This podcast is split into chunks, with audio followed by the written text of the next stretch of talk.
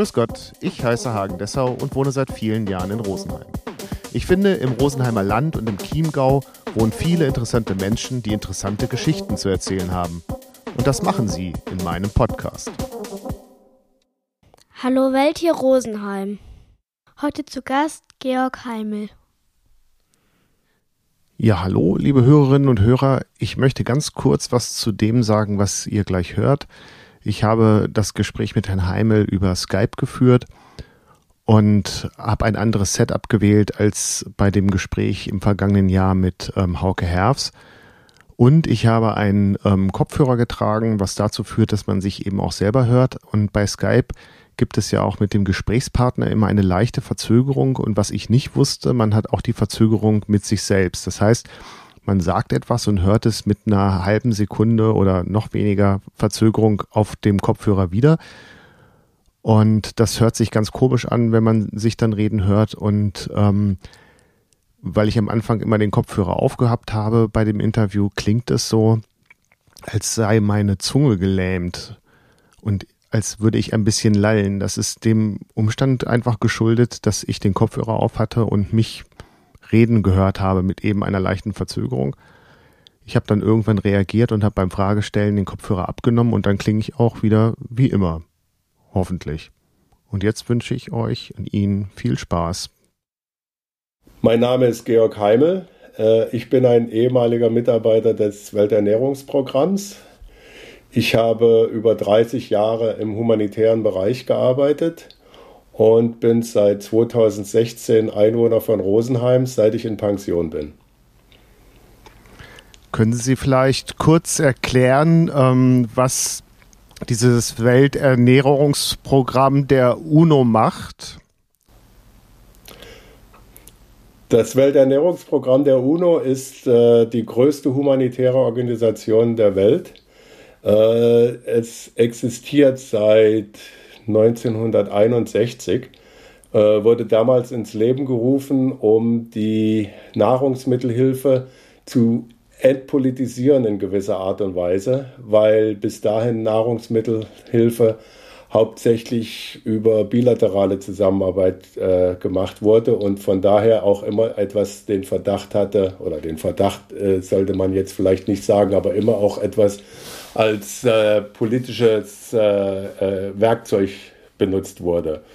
Äh, in 1961 hat ähm, die UNO ein, auf, auf experimenteller Basis ein äh, Programm ins Leben gerufen, das eben Nahrungsmittelhilfe zu humanitären Zwecken, aber auch zu Entwicklungszwecken ähm, durchgeführt hat. Ähm, es war damals äh, in der FAO in Rom angesiedelt. FAO ist also die Food and Agriculture Organization.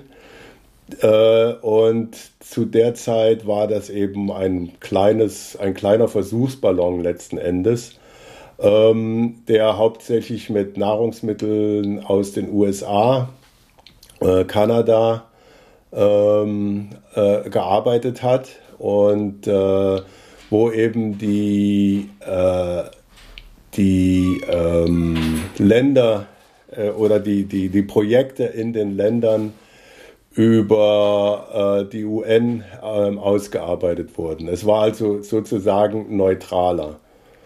Da müssen wir am Ende vielleicht nochmal drauf zurückkommen. Aber erstmal die Frage, wie kommt man dazu, ähm, bei so einer Organisation zu arbeiten? Als mit 20-Jähriger. Ja. Ja, gut, ich muss zugeben, ich war schon eher End-20-Jähriger. Aber ähm, das würde ich mal sagen, in etwa 5% Absicht und 95% Zufall. Ich bin äh, in der Nähe von Kassel geboren und bin dort auf einem Bauernhof aufgewachsen. Hatte also insofern den Bezug vielleicht zu Nahrungsmitteln oder zur Nahrungsmittelproduktion. Ähm, ich bin dann später, als ich studiert habe, ich habe Volkswirtschaft studiert, wie in den Mitte der 70er Jahren üblich, oder üblich vielleicht nicht, aber doch sehr häufig, äh, war ich dann politisch eher auf der linken Seite zu finden und habe mich dann während des Studiums mehr und mehr auch in äh, dritte Weltgruppen engagiert. Ähm, dann habe ich irgendwann gedacht, gut, ich würde gerne richtig professionell auch in der äh, Art und Weise arbeiten was sich dann allerdings als schwieriger herausgestellt hat, als ich ursprünglich dachte. Denn ähm, man muss ja auch ein bisschen Erfahrung sammeln, man muss äh, viel gereist sein, was ich bis dahin eigentlich nicht allzu sehr gemacht hatte. Ich bin zwar in Europa gereist, äh, als ich jung war, aber eben nicht weiter. Und ich habe mich dann eben auf ein ähm, Aufbaustudium beworben. Das war im damaligen West-Berlin. Äh, das nannte sich äh, Seminar für landwirtschaftliche Entwicklung. Das, das äh, existiert auch heute noch. Ähm, weil der, Vor also das war ein einjähriger äh, Aufbaustudiengang, wo äh, wir zusammen in Gruppen gearbeitet haben und äh, gelernt haben, eben interdisziplinär zu arbeiten vor allen Dingen. Der andere Vorteil dieses Studiums oder der andere Grund, äh, warum ich mich da beworben hatte, oder ich müsste vielleicht sogar ganz ehrlich sein, der Hauptgrund war, dass die Aufsie Aussichten auf eine Anstellung danach sehr, sehr gut waren.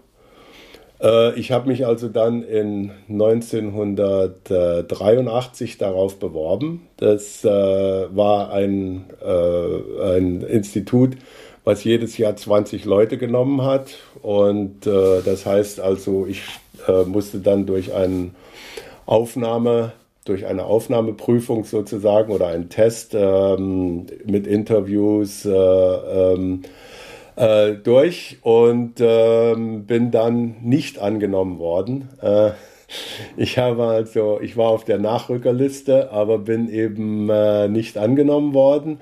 Daraufhin habe ich, ist mir klar geworden, dass ich irgendwie auch ein äh, bisschen mehr praktische Erfahrung haben muss. Ähm, und habe mich dann auf ein Praktikum bei der GTZ, das hieß damals noch GTZ, die Deutsche Gesellschaft für technische Zusammenarbeit, wie der Name sagt, ähm, ist das eine ähm, bundeseigene Organisation, die eben in Entwicklungsländern Entwicklungsprojekte durchführt, ähm, hauptsächlich im ländlichen Bereich, teilweise auch im technischen Bereich.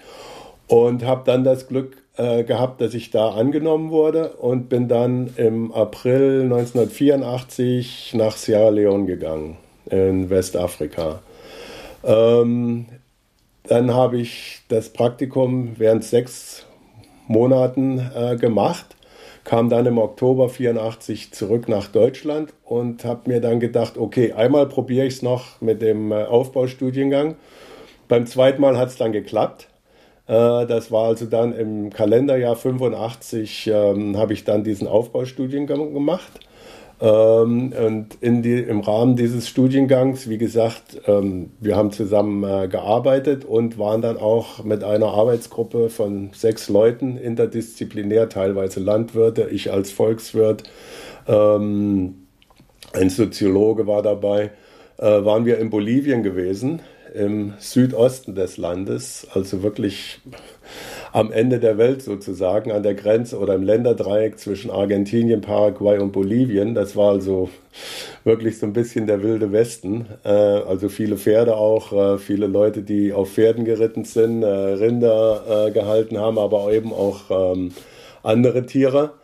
Und wir hatten damals dann eine Studie gemacht über diese drei Monate, ähm, was das Potenzial wäre der Schweineproduktion für die Kleinbauern im südöstlichen Bolivien, im Chaco. Ich werde jetzt da nicht weiter drauf eingehen. Äh, da muss man wirklich schon sehr speziell interessiert sein. Ähm, und dann nach diesem äh, oder während dieses äh, Aufbaustudiengangs bin ich dann angesprochen worden, ob ich eventuell dazu bereit wäre, nach Rom zu gehen, innerhalb eines ähm, Nachwuchsprogramms. Äh, dieses Nachwuchsprogramm wurde von der Bundesregierung gefördert. Das heißt also, während zwei Jahren war man dann eben, äh, wurde man äh, angestellt bei der Organisation. Und äh, die Bundesregierung hat dann, das, äh, hat dann die Kosten rückerstattet. Und äh, ich hatte gesagt, natürlich, sehr gerne. Ähm, ich hatte gedacht, zwei Jahre Rom ist bestimmt ganz interessant und hatte gedacht, dass ich eben zur FAO gehe, zu der Food and Agriculture Organization.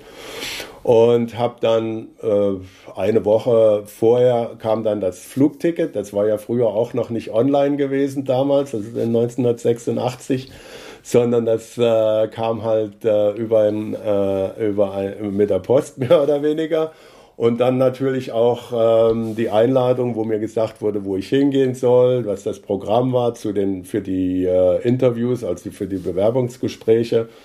Und da stand dann drauf World Food Program. Und dann musste ich erstmal schauen, was World Food Program überhaupt war. Und äh, das war zu der Zeit natürlich auch noch nicht äh, so leicht mit Google zu machen, sondern ich bin dann nach Kassel in die, äh, ich war zu der Zeit bei meinen Eltern, als ich die Post gekriegt habe, nach Kassel in die Unibibliothek gefahren und habe dann versucht, da was zu finden und hatte dann also rausgekriegt, gut, World Food Program ist, und zu der Zeit war das eben schon 25 Jahre später, mittlerweile eine separate äh, Organisation, aber im gleichen Gebäude wie die FAO. Ja gut, dann bin ich also dann nach Rom geflogen, hatte dann zwei Tage lang ähm, eben Interviews ähm, äh, und Gespräche mit äh, Mitarbeitern, mit der Personalabteilung und dann wurde mir angeboten, dass ich für zwei Jahre nach Mali gehen könnte, in Westafrika, ähm, äh, was mich natürlich sehr gefreut hat. Und so bin ich dann eben äh, in, im August 1986 nach Mali gegangen. Und da war ich, wurde ich gerade 29, deswegen als Endzwanziger. Ähm, in Mali war man zu der Zeit, 1986 war das Leben sozusagen für äh, die meisten Leute und gerade für uns Ausländer, wenn sie so wollen, ähm, sehr viel einfacher. Es gab natürlich noch keine islamistische ähm, ähm, Krieger äh, oder islamistischen Terror, äh, Terroranschläge. Ähm, es war 1986 war das erste Jahr nach der katastrophalen Dürre 84 85. Ähm, das sind für die jüngeren Ihrer Zuhörer äh, sagt das vielleicht nicht viel, aber wenn ich sage Band-Aid oder, oder äh, We Are the World, was ja jetzt um die Jahreszeit oft im Radio gespielt wird, äh, das war der, diese Hungerkatastrophe, die sich durch den, über den gesamten afrikanischen Kontinent von der Sahelzone bis nach Äthiopien und Eritrea gespannt hat. Das war ja der Auslöser gewesen für Band-Aid. Und das war also 1986. Ähm, in, äh, in, äh, zu der Zeit war eben die äh, Nahrungsmittelsituation in, in Mali immer noch sehr angespannt, was sie eigentlich immer schon gewesen ist, gerade äh, in der Gegend, die mehr Richtung äh, Sahara, in der, im nordöstlichen Teil des Landes, wo die Sahara halt ist und wo die Leute eben auch in, unter sehr marginalen Bedingungen leben. Das sind viele Viehhirten, äh, die letzten Endes Nomaden oder Seminomaden sind und äh, die halt alle auch ihre, ihre Herden verloren hatten. Und äh, ich habe also während der zwei Jahre, die ich da war, war ich dafür verantwortlich in der Region Mopti. Das Mopti ist also im nordöstlichen Bereich, ähm, wo man auch Timbuktu und Gao und wo man jetzt eben Gao kennt man jetzt eigentlich mehr als äh, den Ort, wo die Bundeswehr äh, aus Deutschland äh, stationiert ist. Und in der Gegend, das war also ein Gebiet von der Größe wie die Bundesrepublik plus, äh, ähm, war ich dann ähm, äh, ähm, beschäftigt, äh, Projekte zu besuchen um zu sehen, wie die liefen, auch Anregungen mitzunehmen von den, von den äh, wir nennen die Beneficiaries, also den Empfängern, ähm, um zu sehen, wie äh, ähm, sind die Effekte der Nahrungsmittel, ähm, läuft alles, wie es soll. Ähm, und ich habe also in den zwei Jahren, glaube ich, 70.000 Kilometer auf Wüstenpisten ja, doch, könnte in etwa hinkommen. Äh, auf Wüstenpisten äh, verbracht, ähm, im Auto mit einem Fahrer und natürlich anderen Mitarbeitern. Das ist jetzt nicht so, dass man das alles alleine machen müsste, aber ich war halt äh, von der World Food Program war ich sozusagen abgeordnet, um mit der Regierung, äh, mit, dem, mit dem Landwirtschaftsministerium, mit dem äh, Viehzuchtministerium, mit den Kollegen zusammen dort zu arbeiten. Äh, ich hab, war auch für die Programmierung zuständig, das heißt also, ich habe die Lagerbestände ähm, ähm, gecheckt, äh, um auch äh, sicherzugehen, dass wir genügend Nachschub bekommen äh, auch um zu sehen, ähm, ist, sind die Lagerbedingungen okay. Ähm, äh, es ist zwar trocken, aber auch sehr heiß im Sahel. Und äh, zu der Zeit äh, wurde eben auch heute noch Öl oder Fett ist, also hauptsächlich ist das Öl, ähm, ist nach wie vor einer der Hauptbestandteile der Rationen, die eben an äh, Empfänger gehen. Äh, und äh, die Lagerung, das habe ich also auch kontrolliert. Ähm, das war also im Prinzip ähm, ja, permanente oder regelmäßige Besuche äh, in Projekten und in, in Lagern. Ähm, das muss ich sagen, war eine tolle Zeit, weil ich halt wirklich viele, viele Leute äh, kennengelernt habe, aber halt auch viel gesehen habe. Und zusätzlich habe ich auch noch meine Frau kennengelernt zu der Zeit. Da würde ich ähm, gerne noch mal an den Anfang gehen. Ähm, woher kommt das Interesse? Äh, also Sie sagen, Sie standen politisch links. Ähm, wo, woher kam das Interesse, dass man sich im Ausland äh, kümmert? Also viele, man hätte ja auch mit der linken Idee durchaus in ähm, Deutschland bleiben können oder in Europa bleiben können. Also und Sie haben ja gleich das äh, ganz große Fass aufgemacht, wenn man so sagen darf. Ja, wobei natürlich, wie ich schon sagte, eben teilweise auch der Zufall dann so ein bisschen mitspielt. Aber mir war das schon, also ich komme, wie gesagt, aus einer Gegend, wo ich würde sagen, sich Fuchs und Hase gute Nacht sagen. Das war damals Zonenrandgebiet. Das ist jetzt natürlich das, äh, die Mitte von Deutschland, aber damals war das Zonenrandgebiet. Das heißt also, es war alles recht, ähm, wie soll man sagen, abseits der Welt. Und ähm, mir wurde das einfach zu eng und ich, ich habe mich immer, ja, irgendwie dazu hingezogen gefühlt, ähm, rauszukommen, die Welt zu sehen. Aber früher war das auch nicht so einfach, wie es mittlerweile geworden ist, zu reisen. Ähm, ich meine, ich hätte es mir damals, hätte nicht, ich konnte es mir offensichtlich nicht leisten. Ähm, und äh, im Prinzip war das eine Möglichkeit, eben rauszukommen und die Welt zu sehen. Dass das jetzt dann 30 Jahre dauern würde, das war damals bestimmt nicht abzusehen. Denn ich hatte eigentlich gedacht, als mir das, das äh, als ich innerhalb des Nachwuchsprogramms da ähm, angesprochen wurde, ich dachte, ja gut, da machst du zwei Jahre in Rom, ist eine schöne Stadt. Rom hatte ich schon mal besucht und ähm, äh, dann kommst du eben wieder zurück nach Deutschland und dann kannst du mal sehen, wie es weitergeht. Äh, ich hätte dann schon vorgehabt, wahrscheinlich mich bei, bei der GTZ äh, zu bewerben und dann eben für die deutsche ähm, äh, Entwicklungszusammenarbeit vielleicht wieder rauszugehen.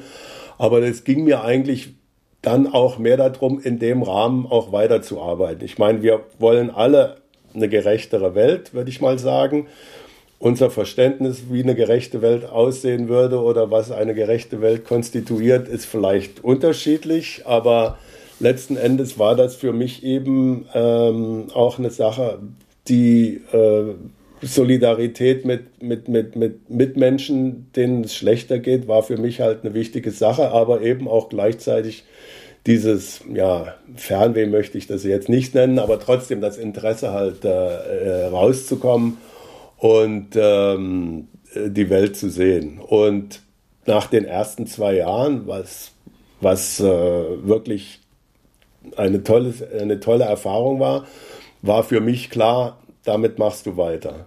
Und äh, die, das Programm hat mir auch angeboten, also mich zu übernehmen. Und ähm, dann sind wir also in 1989, also nach zwei Jahren in Mali, ähm, habe ich dann erstmal ähm, äh, ein paar Monate ähm, äh, unterbrochen, weil ich dann auch geheiratet habe und meine Frau aus Neuseeland ist. Und wir sind also dann nach Neuseeland zur Hochzeit gereist und äh, waren dann auch eine Weile in Neuseeland. Und dann bin ich eben wieder äh, zurückgekommen äh, zu WFP oder WFP, wie, wie wir uns ja auf Deutsch nennen.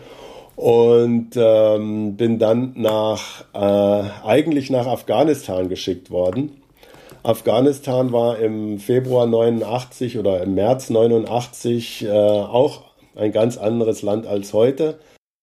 Die Russen waren ja Ende der 70er Jahre, damals noch die Sowjetunion, nach Afghanistan einmarschiert, ähm, hatten sich dann ziemlich die Zähne ausgebissen. Ähm, unter anderem auch natürlich, weil im Kalten Krieg die Amerikaner die Gegner der Russen äh, unterstützt haben. Das waren also die sogenannten Mujahideen die äh, ganz klar ähm, religiös geprägt waren. Ähm, manche moderater, andere fundamentalistischer.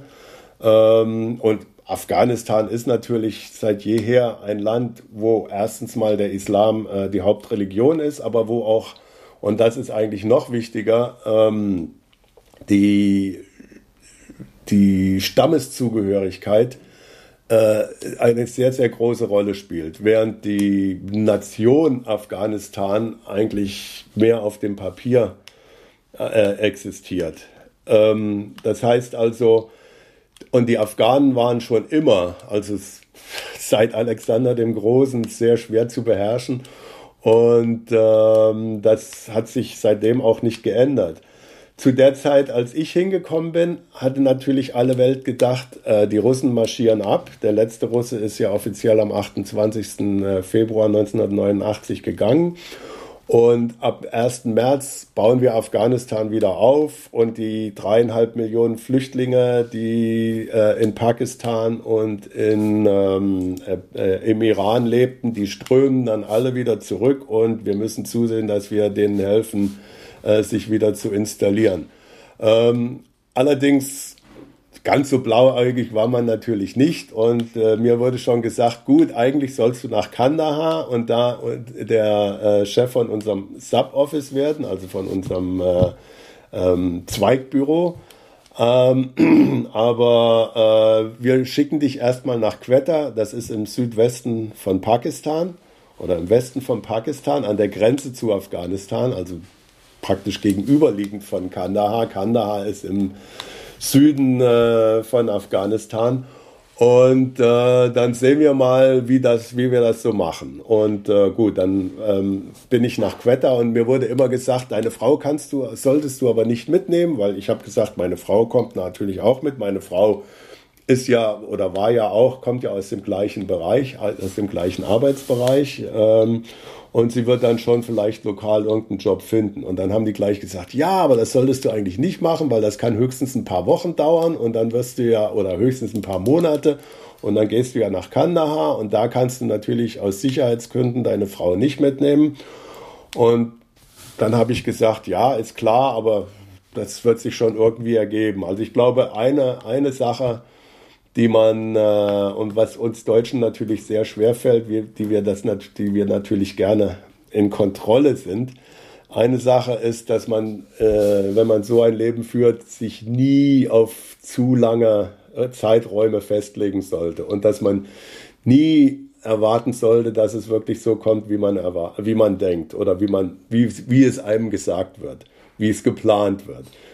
Und äh, so war das auch genau da. Äh, zwei Jahre ähm, habe ich temporär dann in Quetta verbracht. Ich bin oft über die Grenze nach Afghanistan, weil wir halt versucht hatten, schon auch in den sogenannten befriedeten Gebieten, äh, die also außerhalb der Städte lagen, schon einige kleinere Projekte durchzuführen. Äh, Reparatur von Bewässerungsanlagen, ähm, äh, auch ähm, Aufbau für, also wo man sogenanntes Food for Work machte, wo die Leute halt in Nahrungsmitteln bezahlt wurden, ähm, statt in Geld oder beziehungsweise teils in Nahrungsmitteln, teils in Geld, wo die Nahrungsmittel dann von uns kamen.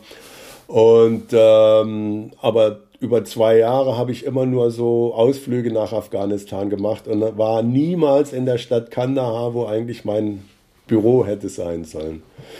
Ja, und nach zwei Jahren temporären, ähm, äh, temporären Dasein in Quetta sind wir dann äh, teilweise sind wir dann nach Vietnam, nach Hanoi in Vietnam gegangen.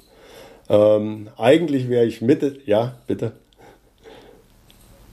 Sieht man eigentlich vor Ort, dass sich was verändert während dieser Zeit, in der man dort arbeitet? In so kurzen Zeiträumen eigentlich selten.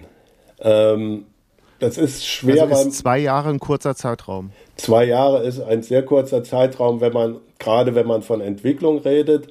Man sieht natürlich ähm, wenn man was repariert hat, ähm, in den zwei Jahren sind vielleicht äh, vier oder fünf Kilometer von dem, von dem Entwässerungskanal. In Afghanistan gibt es sehr viele unterirdische Entwässerungskanäle, weil es halt so trocken ist und das Wasser sonst verdunsten würde. Dann sieht man natürlich, dass hier und da ein paar Felder bewässert werden, die vorher nicht da waren. Aber wenn Sie sich ähm, in einer Situation befinden, wo äh, es aussieht wie in Berlin nach dem Zweiten Weltkrieg, ähm, sieht man ein bisschen hier und da, ähm, wo sich was geändert hat, aber im Großen und Ganzen sind zwei Jahre sehr wenig. Noch dazu, wenn man selber ja auch Teil der, Teil des ganzen, der ganzen Landschaft ist. Äh, wenn man irgendwo hingeht, nach zwei Jahren zurückkommt, dann sieht man sicherlich mehr Unterschiede, als wenn man während der zwei Jahre immer da ist. Ähm, aber zwei Jahre ist im Entwicklungsbereich eine sehr kurze Zeit. Äh, was man schneller sehen kann, ist, wenn man wirklich in Situationen ist, wo man äh, mit, mit äh, Leben und Tod zu tun hat. Also zum Beispiel, wenn man, wenn man wirklich im Rahmen einer, einer Lagersituation Flüchtlinge in, in, in großen Mengen irgendwo sind ähm, dann sieht man natürlich schnell, dass die Zahlen der Leute, die an ähm, vermeidbaren Krankheiten sterben, an Hunger selber stirbt ja selten jemand, außer vielleicht die Kleinstkinder. Aber natürlich, äh, wer, wer hungert, ist geschwächt und, und stirbt an allen anderen Krankheiten. Und dann kann man natürlich schon sehen, dass die äh, Todeszahlen zum Beispiel zurückgehen oder dass die Kinder langsam nach ein paar Wochen wieder etwas besser ernährt sind. Aber wenn wir jetzt äh, Wiederaufbau reden, wenn wir äh, politische Veränderungen reden, das, dann sind auch 20 Jahre noch sehr kurz. Aber da kann ich Ihnen auch noch ein kurzes Beispiel geben, wo man das durchaus sehen kann. Ähm, und Vietnam ist das Stichwort in dem Rahmen. Wir waren also dann von 1991 bis 1994 in Hanoi stationiert. Äh, zu der Zeit war Vietnam ein, immer noch ein bitterarmes Land. Ähm, und gerade der Norden hatte auch zu der Zeit 20 Jahre später oder knapp 20 Jahre später immer noch sehr mit den Folgen des Krieges zu kämpfen. Ähm, und äh, es war also wirklich die Leute in der Stadt in Hanoi oder generell im Land, gerade im Norden, waren schlecht gekleidet, schlecht, sehr schlecht ernährt ähm, und, und äh, generell ähm, wirklich, man hat gesehen, dass es den Leuten an fast allem gefehlt hat. Natürlich Krieg plus Mangelwirtschaft im Kommunismus. Ähm, äh, das, äh, warum das so war, kann man sich recht einfach denken. Ähm, und wir sind dann äh, in 2016, meine Frau und ich, als wir nach Neuseeland gefahren sind, ähm, über Vietnam gefahren und haben gedacht, okay, dann gucken wir doch mal, wie das mittlerweile so ist. Mittlerweile war ja Vietnam auch ein Urlaubsland geworden.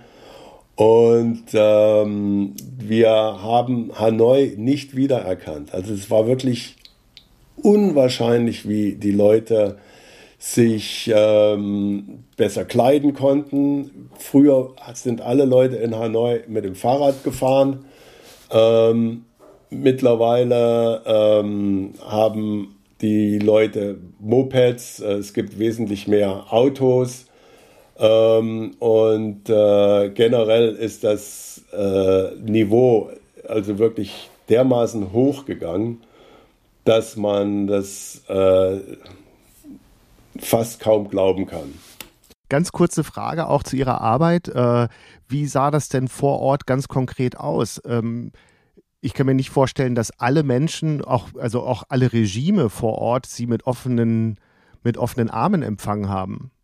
Die meisten, die meisten von, von äh, unseren Kollegen oder die größere Gefahr für unsere Kollegen äh, geht eigentlich eher von Verkehrsunfällen aus, aber es gibt durchaus auch Gewaltakte. Und ich habe das selber miterlebt. Ich war 1997 in äh, Angola, habe da ein äh, Projekt besucht in, in einer von den Provinzstädten, bin dann am Abend wieder zurück nach äh, Luanda in die Hauptstadt geflogen und habe dann am nächsten Tag die Nachricht bekommen, dass der Kollege, äh, mit dem ich am Tag vorher eben zusammen den ganzen Tag gearbeitet und geredet habe, äh, in einen Hinterhalt geraten ist mit dem Auto und dass er äh, dabei erschossen wurde und äh, er ist dann halt äh, an, dem, an dem Tag dann mit dem Flugzeug äh, nach Luanda ge geflogen worden und ähm, das war natürlich sehr bewegend, äh, das war sehr, sehr hart.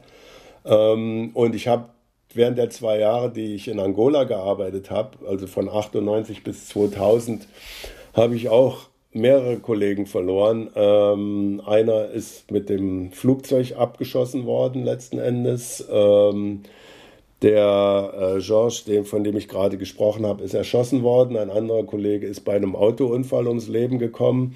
Das war in, in Angola hat zu der Zeit Bürgerkrieg geherrscht ähm, und ähm, insofern war das auch damals dann vielleicht noch mal eine Spur gefährlicher. Ähm, obwohl wir eigentlich selten in die Kampfgebiete gegangen sind. Ganz, ähm, ganz kurz dazu. Äh, Sie hatten ja auch Malaria, Gelbsucht, die Amöben und dann haben Sie mitbekommen, wie äh, Mitarbeiter und Freunde ums Leben gekommen sind. Äh, hatten Sie nie das Gefühl, dass, oder diese Gedanken, dass Sie sagen, okay, das war's, ich, ich höre auf, ich habe Familie, ähm, und um die möchte ich mich auch noch in 20 Jahren kümmern können? Nee, äh, weil dann hätte ich aufgehört.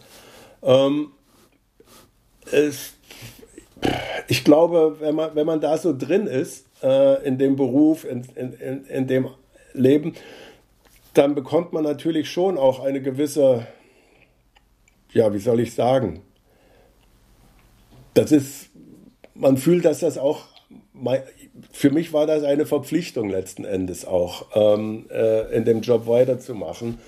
Ähm, wobei ich sagen muss, Malaya ist halb so wild. Äh, das ist letzten Endes, wenn man, wenn man äh, äh entsprechenden Zugang zu ärztlichen, äh, äh, zu ärztlicher Versorgung hat, ist das auch nicht viel anders als eine Grippe. Ähm, die Gelbsucht, äh, Hepatitis A ist jetzt auch nicht, verläuft selten tödlich. Also ich habe mich nie so sehr in Gefahr gefühlt jetzt, dass ich dachte, um Himmels Willen, ich lasse dann, lass dann meine Familie versorgt oder unversorgt zurück. Ähm, sicherlich, wenn ich, wenn ich äh, manchmal zurückkomme, äh, zurückblicke, da waren sicherlich auch mal haarige Situationen dabei. Aber ähm, meine Familie war letzten Endes auch immer dabei gewesen. Also meine Frau äh, ist mit mir äh, von, von Mali nach äh, äh Pakistan gegangen, nach Vietnam, nach Rom, wo wir dann vier Jahre im, im, im, im Headquarters, also im, im, im Hauptbüro gearbeitet, oder wo ich im Hauptbüro gearbeitet habe. Äh, und sie fand die vier Jahre in Rom eigentlich am schwierigsten, weil, weil äh, der Verkehr wesentlich schlimmer war, weil, weil äh, man keine Hilfe bekommt, wenn man in einem Land Länderbüro ist. Die sind ja meistens relativ klein. Äh, dann, dann kümmern sich die Kollegen schon mal um einen und helfen einem dabei, ähm, äh, sich einzuleben. Äh, wer, und man bekommt auch administrative Unterstützung. Das ist in einem Headquarters, in einer Headquarters-Situation, wo mehrere tausend Leute mittlerweile arbeiten, äh, natürlich nicht der Fall. Und meine Frau fand das also wesentlich schwieriger, sich in Rom zurechtzufinden, äh, ohne Italienisch zu sprechen, äh, als in, äh, äh, vorher in Vietnam. Die Kinder, äh, die, also wir haben zwei Söhne, ähm, die sind mittlerweile 29 und 27. die sind also auch sind die schon durch, meine Herren, die Zeit vergeht. Ähm, die sind also beide während der Zeit geboren worden, als wir in Vietnam gelebt haben. Allerdings sind sie beide in Neuseeland geboren worden, weil meine Frau in Vietnam, in Hanoi, mit Sicherheit, außer es wäre ein absoluter Notfall gewesen, äh, keine Kinder hätte bekommen können. Es war so, dass in, in Hanoi die medizinische Versorgung auch zu der Zeit so schlecht war für einen, für einen Ultraschall, mussten wir 100 Kilometer in ein schwedisches Projekt fahren. Äh, das war also außerhalb von Hanoi, wo die Schweden ein riesengroßes äh, Forst- und Holzverarbeitungsprojekt hatten und die hatten also da eine, eine Station, wo sie eben entsprechende Geräte auch hatten für ihre eigenen Leute. Und äh, die haben dann, das, das, so hat man dann halt den, Über, äh, den Ultraschall machen können. Ähm, in, in Hanoi war das damals so, dass wenn man sich jetzt hätte röntgen lassen müssen, dann hätte man, so hieß es immer, hätte man seinen eigenen Röntgenfilm mitbringen müssen. Ähm, es war, aber wie gesagt, wir haben, für uns war das sozusagen normal. Alle meine Kollegen um uns rum von, von WFP und auch von anderen Organisationen oder auch Firmen, äh, ich weiß, in Hanoi hatte Siemens äh, ein Büro zum Beispiel, für die war das ähnlich. Das ist, man, äh, normal ist, was um einen herum geschieht sozusagen. Und die Kinder sind dann halt in Neuseeland geboren worden, weil für meine Frau äh, war das so, sie hätte auf jeden Fall zur Geburt mindestens nach Bangkok gemusst oder nach Hongkong oder so. Und dann war es natürlich genauso einfach, äh, bis nach Neuseeland gleich weiter zu fliegen, weil äh, schwangere Frauen, zumindest war das damals so, die über den siebten Monat raus waren, sowieso nicht mehr von Fluglinien befördert wurden. Und dann ist sie also nach Neuseeland gegangen und ich bin dann jeweils zur Geburt ähm, äh, runtergeflogen. Und das hat beide Male geklappt. Beim zweiten Mal war es schon etwas knapp. Ich bin also am Abend vor der Geburt angekommen, aber immerhin. Äh, und äh, die Familie war dann eigentlich auch immer dabei. Also unsere Söhne sind aufgewachsen, letzten Endes in Rom, in Angola, in Mosambik und dann wieder in Rom. In Rom waren wir dann von 2004 bis 2013 länger, als ich ursprünglich geplant hatte. Auf der anderen Seite hatte das den Vorteil für die Jungs, dass sie eben ihre Schule, äh, also ähm, Sekundarstufe sozusagen bis zum, bis zum Abschluss äh, direkt an einem Ort machen konnten. Und das war auch gut, weil wenn die Kinder erstmal in die Pubertät kommen, dann sind ja die Freunde wichtiger als die Eltern. Und insofern hat das gut geklappt. Und ich meine, mit Sicherheit äh, ist das für unsere Kinder, für unsere Söhne, ich sehe das manchmal etwas schwierig, sich einzugewöhnen. Also der Jüngere, äh, der lebt seit vier Jahren in Berlin und äh, er fühlt sich sehr, sehr wohl, aber es, es ist, schon, ist schon anders. Also. Und ich weiß auch nicht, also studiert hat er internationale Beziehungen, er hat jetzt also gerade seine Masterarbeit abgegeben und äh, mal sehen, äh, wie, wie das bei ihm ist. Also ich glaube nicht, dass er jetzt meinem Weg äh, folgen wird. Ich glaube nicht, dass er das will. Aber äh, auf der anderen Seite, wenn er das wollte, würde ihm das mit Sicherheit leichter fallen als mir. Ähm, ja, also äh, wie, sind wir, wie bin ich jetzt auf die Familie gekommen? Ich hatte gefragt, äh, ob es einen Punkt gab, aufzuhören, also bei all dem, was einem so widerfährt. Ja. Ja, nein, also den Punkt, den hat es dann letzten Endes wirklich gegeben. Ähm, das war dann in 2014.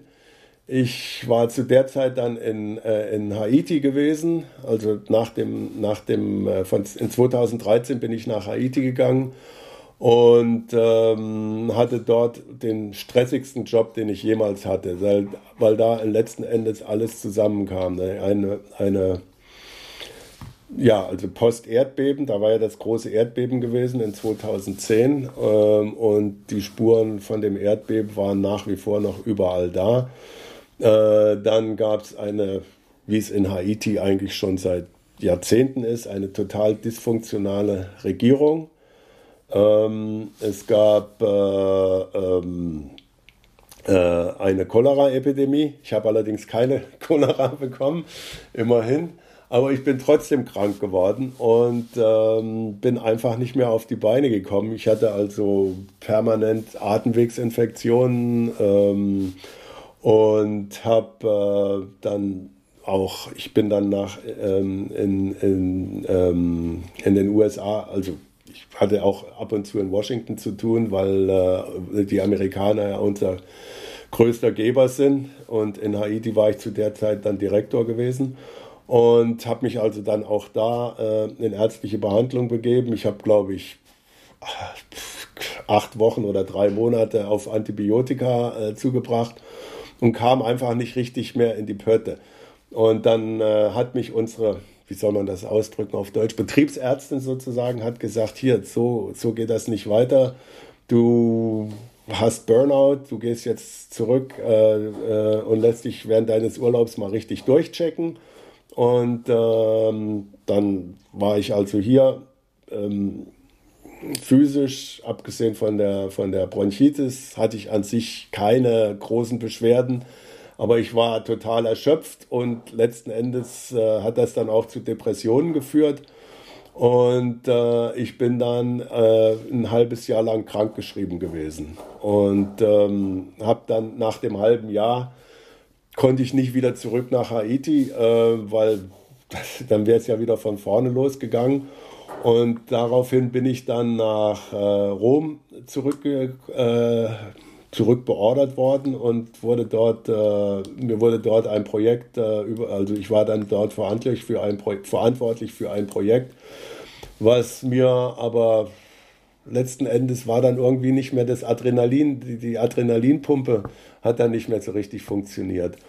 Und dann habe ich mir gedacht, nach, nachdem ich das ein Jahr gemacht habe, jetzt hast du es 30 Jahre gemacht, du bist müde. Also ich habe gemerkt, ich, das wurde dann schwierig, mich wieder zu motivieren, ohne, ohne eben äh, äh, richtig wieder in, in, in den alten Rhythmus zu kommen. Und ich weiß, dass der alte Rhythmus für mich einfach zu viel gewesen wäre. Und dann habe ich mir dann irgendwann eingestehen müssen, es geht nicht mehr. Ähm, du, hast, äh, du hast sozusagen äh, äh, den Motor, der, also du hast, du hast gemacht, was du konntest und es geht nicht mehr.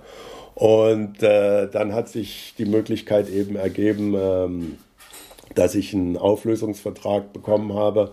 Also ich bin sozusagen auf äh, äh, ein bisschen auf, auf äh, Altersteilzeit gegangen äh, und ähm, bin jetzt seit 2016 eben voll, voll äh, in Pension und ähm, verfolge natürlich alles weiter mit, aber äh, ich habe seitdem wirklich den, meinen Lebensrhythmus runtergefahren. Ich habe mich ähm, die Energie, die ich vorher in die Arbeit gesteckt habe, stecke ich jetzt mittlerweile eigentlich mehr in, in sportliche Betätigung. Wir gehen unheimlich viel wandern, äh, Radfahren. Ich spiele viel und, und gerne Tennis. Also so ein richtiges Rentnerleben halt jetzt. Ähm, ich engagiere mich noch so ein bisschen, aber. So, so, ein richtiges, also so richtig zur Ruhe setzen tun Sie sich ja nicht, denn Sie haben ja im Rahmen von Startklar auch wieder äh, eine Hilfsorganisation oder ein Hilfsangebot auf den Weg gebracht. Ja, sicherlich. Äh, da bin ich so ein bisschen durch Zufall reingekommen ähm, und das war eigentlich auch mehr eine temporäre Sache. Ähm, ich hatte nachdem ich hier zurückkam, äh, zu der Zeit waren ja auch noch sehr viele Flüchtlinge in, in, in, in, in verschiedenen Unterkünften gewesen hier in Rosenheim. Und äh, als, als ähm, Ergebnis meiner Arbeit und natürlich meiner schulischen Leistungen spreche ich viele Sprachen. Also ich spreche fließend Englisch, Französisch, äh, Italienisch, Deutsch äh, und auch Portugiesisch, Spanisch etwas weniger, aber immerhin noch. Ähm, und äh, dann habe ich mich so ein bisschen, habe ich eben geschaut, ob ich da nicht ein bisschen helfen könnte und habe dann den äh, Christian Latki kennengelernt, der von der, äh, der war damals mit der sozialen, nee, mit der Bürgerstiftung. Ähm, und der hat dann gefragt, ob ich vielleicht daran interessiert wäre, mich so ein bisschen um ein paar Jungs zu kümmern, die in einem Haus waren in der Ellmeier Straße, da in der Nähe vom Krankenhaus. Das Haus ist mittlerweile abgerissen worden. Und äh, ich habe dann zwei Jahre lang ähm, so ein bisschen, ja, wie soll ich sagen, die Jungs betreut. Also bin zweimal die Woche hingegangen, um so ein bisschen mit ihnen zu quatschen, um ihnen zu helfen, zu übersetzen, wenn sie Briefe vom, vom äh, Ausländeramt oder sonst woher bekommen haben, ähm, um ihnen so ein bisschen ja, zur Hand zu gehen sozusagen. Und der Christian Latki hatte damals, äh, der war ja auch mit Startklar äh, sehr involviert und ähm, der Herr Schätzel von Startklar, äh, Heinz Schätzel heißt er, der hatte äh, ein Projekt irgendwie in Benin angeleiert und wollte einen Förderverein oder hat einen, dann letzten Endes haben wir auch einen Förderverein gegründet und das war die Idee war eben mit diesem Förderverein dafür ähm, äh, Gelder, Spendengelder äh, zu bekommen für, ähm, für die Projekte in Benin. Ähm, in der Zwischenzeit, aber da müssten Sie vielleicht eher mal die Leute von Startklar, Startklar fragen, haben sich, hat sich der Zweck des Vereins auch etwas geändert? Ähm, es ist mehr äh, für eine Unterstützung von einer bestimmten Projektaktivität. Das ist also Mode aus dem Benin ähm, äh, die äh, hier, also da äh, hergestellt wird von einer Gruppe von Schneidern und Frauen und die dann hier in, über den äh, Weltladen in Freilassing allerdings äh, verkauft wird. Ähm, und äh, das heißt also, ich war in dem, in dem Förderverein im Vorstand gewesen. Ähm, aber mittlerweile ähm, bin ich jetzt nur noch in dem Sinne passives Mitglied im Verein. Wie hat es Sie eigentlich nach Rosenheim verschlagen? ja, das ist eine gute Frage. Ich habe mehrere gute Freunde hier aus Rosenheim, die ich noch aus, ja, aus Uni-Zeiten letzten Endes kenne, ähm, die ich, mit denen ich die ganzen Jahre immer in Kontakt war. Ähm, wir waren, haben uns jedes Jahr äh, zum, für eine Woche zum Skilaufen getroffen ähm, und sind also immer in Gruppenhäusern in der Schweiz oder auch in Österreich gewesen, wo wir dann eben während der einen Woche zusammen gekocht haben. Das war also immer Selbstversorgung und so. Und ähm, ja, wie gesagt, mit äh, Wolfgang John und Alice äh, John war ich immer in Verbindung gewesen ähm, und bin halt auf die Art und Weise auch ab und zu nach Rosenheim gekommen. Und dann über die Skigruppe habe ich dann auch andere Rosenheimer kennengelernt. Und ähm, als wir in, in, Italien waren, dann von 94 ab äh, in Rom, sind wir halt auch ab, öfters mal mit dem Auto zu meinen Eltern gefahren, in, in der Nähe von Kassel oder, oder auf, äh, sonst nach Deutschland und sind dann eben immer über Rosenheim gekommen und haben dann immer in Rosenheim Station gemacht. Und so kannten wir die Stadt ein bisschen. Und ähm, wir haben eigentlich immer gesagt, wenn wir uns in Deutschland zur Ruhe setzen sollten, dann am liebsten hier in die Gegend. Also es hätte jetzt nicht unbedingt Rosenheim äh, sein müssen, aber ähm, das war schon immer so der Teil von Deutschland, der uns gefallen hat. Für uns war das immer toll, von München her über den Irschenberg zu fahren und die Stadt unten liegen zu sehen und die Berge dahinter. Also das und äh, das ist halt einfach die schönste Gegend Deutschlands. Und ähm, was geht Ihnen so durch den Kopf äh, bei all dem, was Sie erlebt haben an defizitärem Leben, wenn Sie dann hier in Oberbayern wirklich in jeder Beziehung aus dem Vollen schöpfen können? Ja, gut, äh, das kommt immer so ein bisschen auf die Tagesform an, äh, beziehungsweise mit, äh, aber ich meine, das ist klar, die Leute hier wissen nicht, wie gut es ihnen geht. Äh, Im mehrfachen Sinne. Aber natürlich fällt uns das nach wie vor auf, dass, dass hier natürlich ein, ein Riesenüberfluss äh, ist. Ähm, und damit meine ich jetzt nicht Rosenheim, sondern Europa, Mittel- oder Westeuropa äh, allgemein. Ähm, das ist, was hier normal ist, ist, ist der absolute Luxus ähm, und, und ähm, das ist natürlich schwierig für jemanden, der hier sein ganzes Leben verbringt und bestenfalls mal ja, ähm, vielleicht auf eine Reise in ein armes Land kommt, ist das schwer, äh, das zu verstehen. Während für uns, die wir das, obwohl wir selber natürlich auch äh, was wir immer als unheimlichen Luxus empfunden haben, verglichen mit den Leuten, die um uns herum gelebt haben, in Mosambik, in Angola, in Mali. Ähm, für, wir haben immer empfunden, dass wir im Luxus gelebt haben. Aber ich weiß, dass ähm, meine Eltern sind auf Besuch gekommen, meine Schwester und mein Schwager sind mal auf Besuch gekommen, auch andere Freunde. Und die haben immer so ein bisschen, ja, ich will nicht sagen, die Hände über dem Kopf zusammengeschlagen, aber die fanden schon immer, boah, was ihr alles mitmacht und so. Für uns war das ganz normal. Und, und wenn ich dann hier bin und, und manchmal sehe, wie viel Zeug hier zum Beispiel im Supermarkt steht. Das fällt mir, das fällt uns bis heute noch schwer, wenn wir im Supermarkt sind und äh, was weiß ich, wir wollen Joghurt kaufen und da stehen dann sechs oder sieben verschiedene Zarten Joghurt.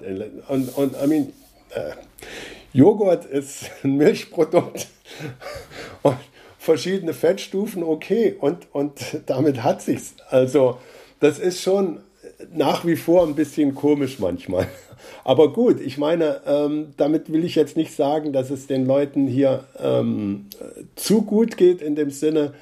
Ähm, es gibt auch, auch in Deutschland gibt es Armut und Armut hier heißt vielleicht nicht, dass man verhungert, aber das heißt trotzdem, dass man total abgehängt ist von, von ähm, allen, von der, zu, den größten Teilen der gesellschaftlichen Teilhabe.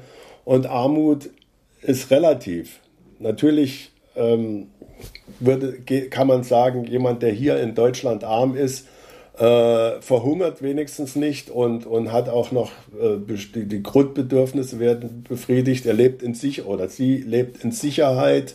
Äh, aber das ist, ist relativ. Aber wenn sich Leute, denen es gut geht, hier beschweren darüber, dass, was weiß ich, ah, die Asylanten, ähm, die kriegen das vorne und hinten reingesteckt, etc., etc.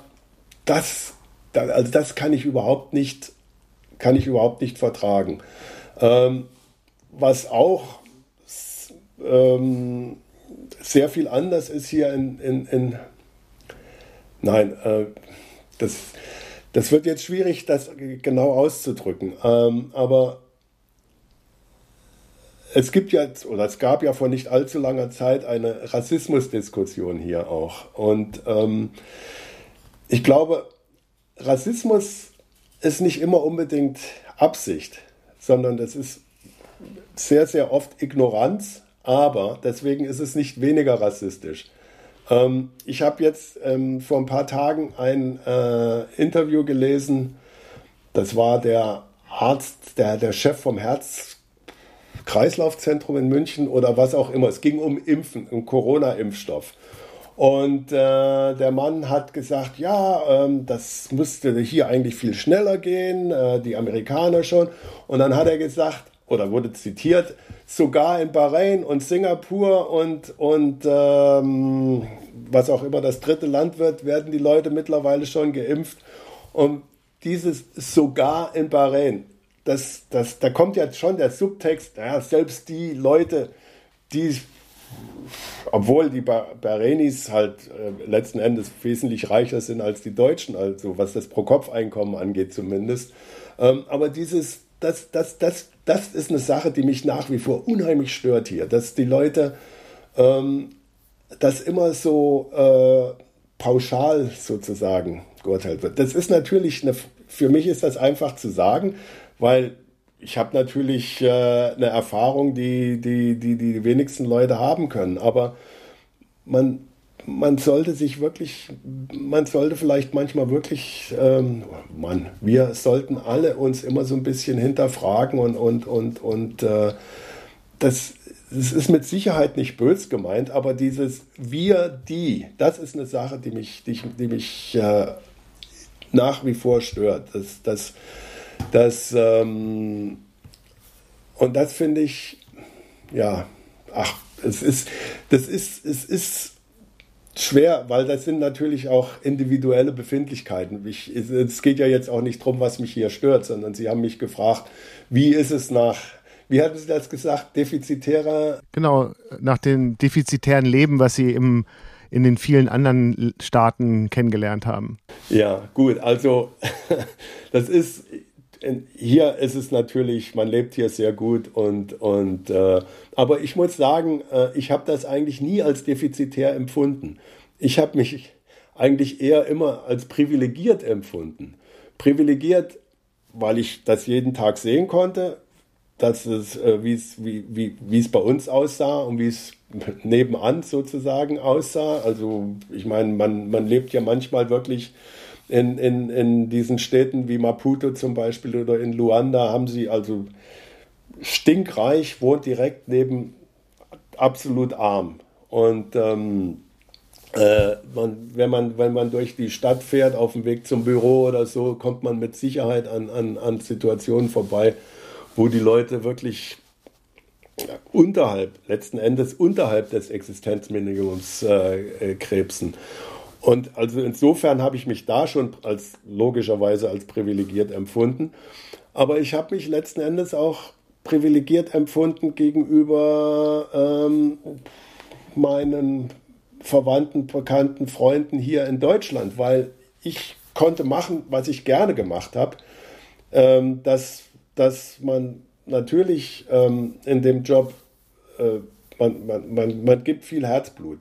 Das, also Herzblut nicht im, in, in dem, aber man, und wie gesagt, man wird dann manchmal auch so ein bisschen davon aufgefressen. Das ist schon eine, da ist schon eine, eine, eine Pflicht, äh, die da mitspielt. Aber trotzdem habe ich mich immer privilegiert gefühlt. Ich konnte die Welt sehen.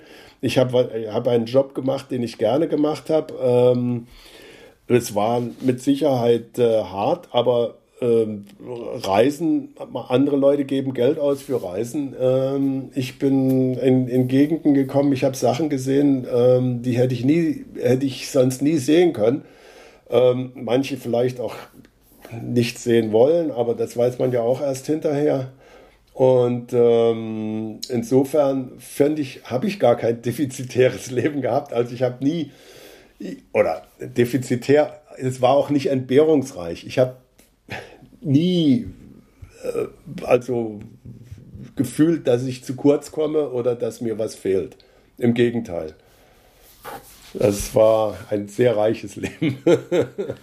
Und Sie haben ja wahrscheinlich auch dabei ganz viele unterschiedliche ähm, Küchen kennengelernt, ähm, Speisen und so weiter. Was ist denn Ihre Lieblingsspeise, die Sie nach 30 Jahren im Welternährungsprogramm mit nach Hause genommen haben? Oh, da gibt es nicht nur eine, aber eine, die wir sehr gerne essen, ist äh, Pho. Das ist die äh, vietnamesische Nudelsuppe. Ähm, das, ähm, wir gehen hier immer gerne in der, in der Herzog-Otto-Straße, ist ein Vietnamese. Und gerade wenn das Wetter ein bisschen grau ist, gut, jetzt in Corona-Zeiten ist es natürlich etwas schwierig, aber da sind wir öfters dann hingegangen und haben dienstags, äh, meistens dienstags komischerweise, äh, äh, Pho gegessen, Bo, also mit, mit, mit äh, Rindfleisch drin. Das ist also eine Suppe mit, mit äh, Nudeln äh, und, und Fleisch und, und also ähm, äh, Bohnensprossen und so weiter und so fort. Also das ist irgendwie so ein bisschen Seelennahrung. Ähm, dann ähm, habe ich in Mosambik sehr gerne Cassava-Blätter gegessen, aber die kriegt man hier nicht, deswegen können wir das nicht nachko nachkochen. Also die wurden, äh, die wurden sehr, sehr zerkocht und, und dann mit ein bisschen äh, Milch oder man kann natürlich auch Sahne nehmen. Äh, das war dann alles ein sehr cremig, spinatähnliche, spinatähnliche, ähm, das waren also so wenn Sie so wollen, zu Spezialitäten. Dann Feijoada ist, ist ein eigentlich ursprünglich brasilianisches äh, Bohneneintopfrezept. Es gibt sehr viele Sachen, die, äh, die mir nach wie vor einfallen, aber teilweise sind das auch nur nette Erinnerungen, weil man die eben nicht mehr nachkochen kann. Was wir zu Hause sehr viel kochen, ist, ist eben äh, mehr italienisch oder beziehungsweise sehr viel auch mit Gemüse, so ein bisschen asiatisch. Ähm, äh, exotisch. Ich habe allen mögliches, alles möglich. Ich habe auch mal Affe gegessen, allerdings ohne das vorher zu wissen, sonst hätte ich wahrscheinlich nicht gemacht. Das war schon, das war in Sierra Leone und dann, ähm, ja, also das lassen wir lieber. Das hat nicht wie Huhn geschmeckt, aber sonst, ja, Krokodil. Also man, man, man, muss halt auch ein bisschen abenteuerlustig sein. Aber das würde ich nicht nochmal essen. Krokodil ist viel zu fett. Krokodilschwanz. Dann bedanke ich mich für den Augenblick, für das äh, wunderbare Gespräch. Ich habe das Gefühl, wir werden das zu gegebener Zeit nochmal erweitern und ergänzen und fortsetzen. Äh, aber fürs Erste vielen Dank, äh, Georg Heimel. Ja, es hat mir wirklich viel Spaß gemacht und ähm, ja, ich würde mich gerne auch, äh, wir können gerne noch eine Serie draus machen, wenn Sie wollen. Dankeschön. Das war Hallo Welt hier Rosenheim, Folge 33 mit Georg Heibel. Aufgenommen am 16.12.2020. Vielen Dank fürs Zuhören.